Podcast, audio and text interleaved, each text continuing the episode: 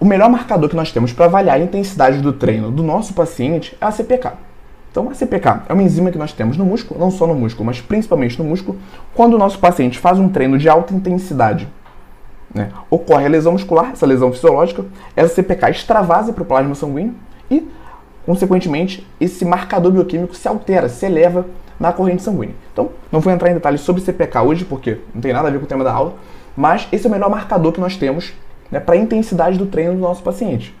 Muitas vezes, nosso paciente não vai ter esse exame de CPK. Né? Às vezes ele chega numa primeira consulta, você faz a solicitação nessa primeira consulta, mas você precisa fazer uma prescrição logo naquele momento. Muitas vezes ele também fala que não vai fazer por algum motivo. Enfim, a questão é que nós temos que ter um plano B. Então você pode investigar a fundo a intensidade do treino desse paciente. Eu separei aqui algumas perguntas. Né? Como que você se sente depois do treino? Você se sente muito cansado? Você se sente tranquilo?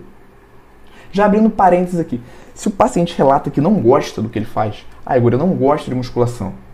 Geralmente o treino não é tão intenso. Quando ele gosta da atividade física que ele faz, geralmente o treino é mais intenso. Mas é uma pergunta interessante. Como você se sente depois do treino? Ah, Igor, eu me sinto bem, eu estou sempre disposto. Ah, Igor, eu me sinto muito cansado, eu saio da academia destruído.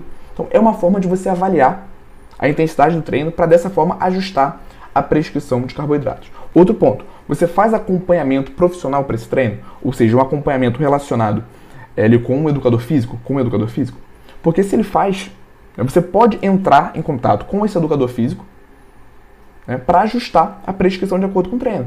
Se esse profissional relata para você que realmente o treino é intenso, o treino é progressivo, ele está sempre se desenvolvendo, né, vale a pena você investir numa prescrição de carboidratos um pouquinho maior. Tá? Outra pergunta interessante: quanto tempo leva para você se recuperar depois do treino? Então, depois de um treino de musculação, por exemplo, a gente sente aquelas dores musculares durante um, dois dias, é normal, é fisiológico, mas se o, se o paciente está demorando ali 3, 4, 5 dias para se recuperar, né, ele pode estar apresentando sim uma ingestão de proteínas não tão adequada. Então também é uma, uma pergunta interessante para você ajustar não só o carboidrato, mas também as proteínas desse paciente, que isso pode estar sim prejudicando a recuperação dele, beleza? E essa última pergunta aqui eu já, já adiantei. Né? Você gosta da atividade física que você pratica?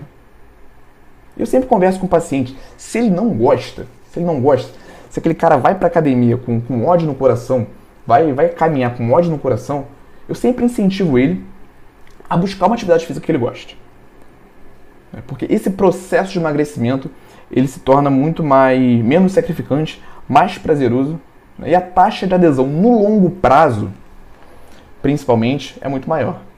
Ninguém tolera fazer uma coisa que não gosta, né? que detesta durante muito tempo. Então também faz parte.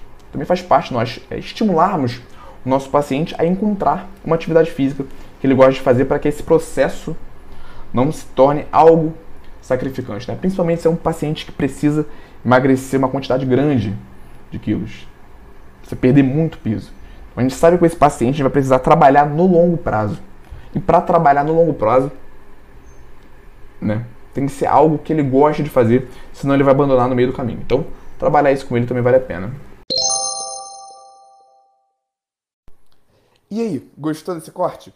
Aqui é o Igor e eu quero te convidar para assistir as aulas completas e gratuitas toda quarta-feira, 19 horas, ao vivo no YouTube. Para participar, é só você se inscrever no link que está na descrição desse episódio do podcast e nos vemos lá quarta-feira, 19 horas, ao vivo no YouTube.